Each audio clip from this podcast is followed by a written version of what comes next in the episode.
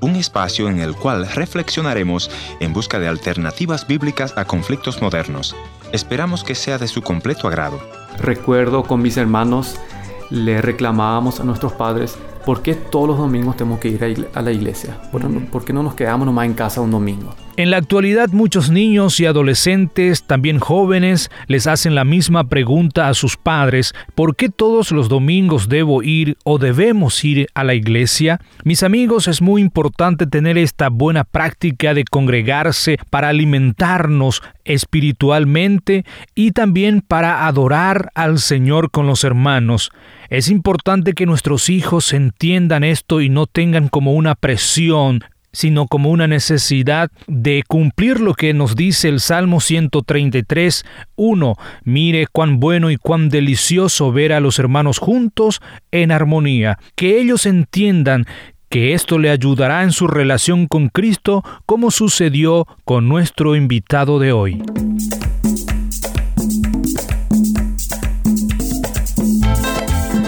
Bienvenidos al encuentro de hoy, soy Heriberto Ayala y hoy tengo el agrado de presentar este programa donde conversaremos con mi amigo Egon de Paraguay, pero antes permítame recordarte nuestra dirección en internet www para volver a escuchar este o los programas anteriores. También podrás encontrar allí nuestro contacto y más recursos para tu vida espiritual. Ahora vamos a nuestro invitado, Egon. Bienvenidos al encuentro de hoy. Yo soy Egon Sabatsky, oriundo de, Asunción, Paraguay, em, y actualmente residiendo con mi esposa en Manitoba, Canadá. Seguramente muchos se preguntan al escuchar mi nombre bastante raro por qué hablo español y por qué soy de Paraguay. Mis abuelos son refugiados rusos del grupo de menonitas que se mudaron a Paraguay y bueno, mis padres ya nacieron en Paraguay, se mudaron a, Asunción y ahí fue que yo nací y crecí en esa cultura. Eh, tengo papá y mamá y somos tres hermanos, un hermano mayor y mi hermana y yo que somos eh, mellizos.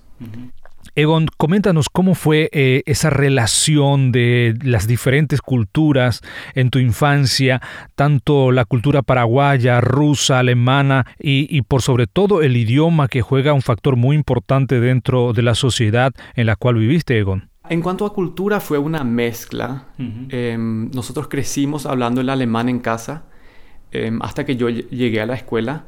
Recuerdo bien que al comienzo yo no entendía, aunque fue una escuela bilingüe eh, de alemán y español, yo las clases de español no entendía casi nada. No sé cómo porque yo tenía vecinos con quien jugaba, pero aparentemente el, el lenguaje callejero es muy, muy diferente al, al, lenguaje de la escuela. Entonces, em, digamos que el, el, el, ambiente fue latino, pero también de, de trasfondo alemán, pero dentro de mi familia sí hablábamos el alemán y mis padres sí Em, nos enseñaron, nos instruyeron más en la cultura ruso-alemana menonita, diría yo ahora, como para tener una mezcla de esas tres culturas. De alguna forma uno siempre busca esa identidad.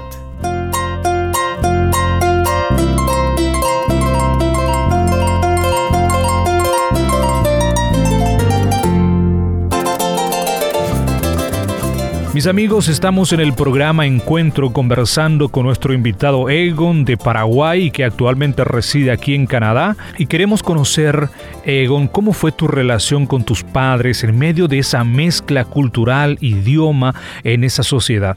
Bueno, mis, mis padres también son cristianos em, y mis hermanos, o sea, llevamos una vida bastante regular en ese sentido, podríamos decir. ¿Pero qué significa eso? Eh, mi papá trabajaba todo el día, él tenía, o sea, trabajaba en una empresa, viajaba mucho eh, dentro de Paraguay, pero siempre estaba cerca. Y mi mamá trabajaba mitad de tiempo y el otro tiempo estaba en casa, eh, nos cuidaba a nosotros. Y, y, fue una vida bastante, digamos, en un círculo normal. Uno, nace, crece, se reproduce y muere, ¿verdad? Entonces, un poco ese círculo en donde todo era de esperarse. Eh, no, no había, no pareciera haber algo muy desafiante ni nada muy extraordinario, digamos, eh, en mi vida. Siempre nos sentimos amados por nuestros padres. Gracias quiero darte por lo grande de tu amor. Gracias quiero darte, bondadoso y buen Jesús.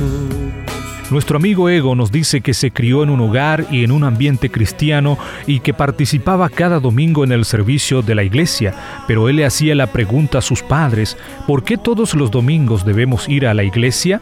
Más adelante entendió que esto le ayudó en su relación con Jesús. Recuerdo con mis hermanos le reclamábamos a nuestros padres, ¿por qué todos los domingos tenemos que ir a la iglesia? ¿Por, qué no nos quedamos nomás en casa un domingo? Pero era la regla, irse a la iglesia, ¿verdad?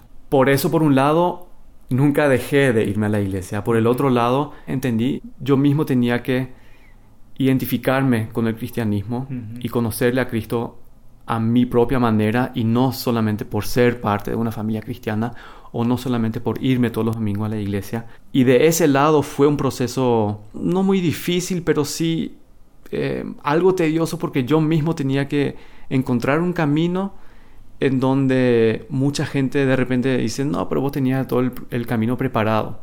Sí, yo conocía la iglesia, yo le conocía a Jesús, pero el proceso para que yo le conociera y para que yo adoptara esa fe para mí mismo fue un proceso un poco más extenso y que llevó también a que con, con algunos amigos probábamos cosas nuevas, ¿verdad? Eh, un viernes, un sábado a la noche y sí, ese domingo nos íbamos otra vez a la iglesia. Entonces, nunca hubo un distanciamiento completo de la, de la iglesia en ese sentido. Pero sí, em, no podría decir que, que mi fe personal en Cristo siempre estuvo ahí, sino que es así. Eh, yo tuve que, en una actividad de la iglesia donde vino un eh, evangelista que predicó la palabra y el Espíritu Santo obró en mí. Yo no tenía planeado entregar mi vida en esa noche, pero sí fue visiblemente la obra del Espíritu Santo que obró en mí, que yo me arrepentiera de mis pecados y le entregara mi vida a Cristo. Con sangre carmesí cambió la historia a mi favor.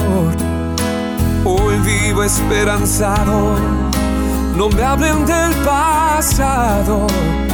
No importa lo que digan que antes fui no sé si te recuerdas eh, cómo fue que te acercaste a Dios, qué le dijiste a Dios en ese momento de, arrepentimiento y de renovación, diríamos. Fue una noche y yo creo que esa noche también fue muy influenciada por todo lo que ya había estado pasando por, por meses o inclusive un año antes, por todo ese proceso que había pasado antes. En esa noche yo no recuerdo lo que dijo el pastor o el evangelista, solo recuerdo que me di cuenta de mi, de mi necesidad de Jesucristo y que todo lo que yo había vivido y lo que me habían instruido mis padres no era suficiente, sino que había muchos valores detrás de eso, pero necesitaba de Jesucristo para que Él completara ese último paso. Yo sentía el deseo de confesar mis pecados, tenía el deseo de entregar mi vida a Cristo porque todo lo que había hecho y pensado y creído hasta ese momento no era suficiente, sino me di cuenta que yo no lo puedo hacer yo, sino que Jesús tiene que hacerlo. Y además uno, ego, no, no puede depender todo el tiempo por la fe de los padres y tampoco por los que los padres creen o lo que los padres nos están pasando, sino uno tiene esa necesidad de, entregar su vida personalmente a, a Jesús y profesar personalmente, es así, ¿no? Exactamente que los padres instruyan, que los padres enseñen, es muy importante y yo agradezco mucho que mis padres siempre nos llevaban a la iglesia y nos hacían sentir parte y formar parte de esa iglesia. Eh, y sin embargo yo entendí que cada uno toma la decisión. Y si siguen solamente con, con la corriente, digamos, de alguna forma, es porque nunca tomó la decisión o tomó la decisión de que eso es suficiente. Pero para tener una, una, fe personal, yo estoy convencido que uno tiene que tomar esa decisión conscientemente.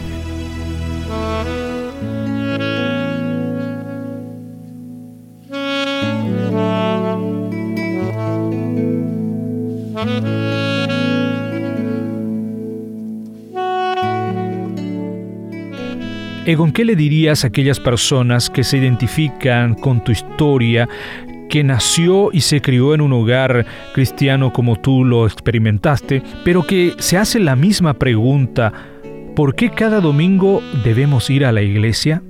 Yo diría que depende de cada uno.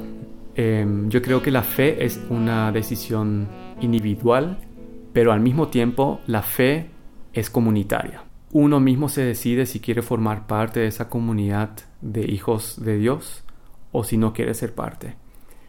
Yo le animo a cada uno de los, de los jóvenes eh, o de las personas que, que nos están decidiendo, que no saben, que creen que hay mucha tradición o mucha liturgia, que, que busquen la vida que trae Cristo, que busquen en su palabra, en la oración, y que, busca, que busquen qué es lo que realmente Dios quiere hacer con sus vidas dentro de esa comunidad de hermanos de cristianos.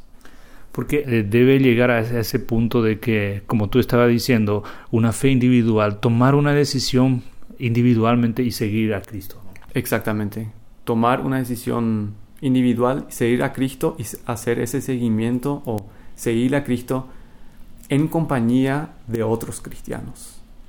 Y tal vez diría a algunos también, Egon, bueno, yo, yo siempre me crié en un hogar cristiano, siempre voy a la iglesia y no le siento a Jesús en mi vida, no siento esa pasión, tal vez está viviendo en una vida rutinaria. ¿Qué podríamos decirle a ellos? Justamente en estos días em, leí un versículo en la Biblia en Colosenses capítulo 3, el versículo 16, que dice, que habite en ustedes la palabra de Cristo con toda su riqueza y luego continúa instruyéndose y aconsejándose unos a otros con toda sabiduría, canten salmos, himnos, etcétera, etcétera. Pero me impresionó que diga que la palabra del Señor habite en nosotros. Quiere decir que la palabra del Señor tiene vida, porque se habita en un lugar. No está estacionada en un lugar, sino que habita. Y si nosotros habitamos en una casa, por ejemplo, arreglamos la casa, mantenemos limpia la casa y queremos que sea un lugar cómodo y lindo. Y de la misma manera, yo aconsejo que, las personas busquen que la palabra de Dios realmente pueda habitar en sus corazones, que no sea algo conocido por la mente solamente, sino que, que sea realmente la palabra que habita en, en los corazones, arregla las cosas y de ahí ya se van a desarrollar las cosas. Yo creo que mantener una vida en oración, estar en constante comunicación con Dios, tiene mucho valor y trae vida a, nuestras circunstancias, inclusive a las personas que dicen que están estancadas y que, ya, no, ya no, no, ven una forma de salir de, de ese lugar. Yo creo que si la palabra de Dios habita en nuestros corazones, uno puede seguir adelante. Muchas gracias, Egon, por tu tiempo, por compartir con nosotros tu historia y este mensaje a los oyentes del programa Encuentro. Muchas gracias, Egon. Muchas gracias a ustedes.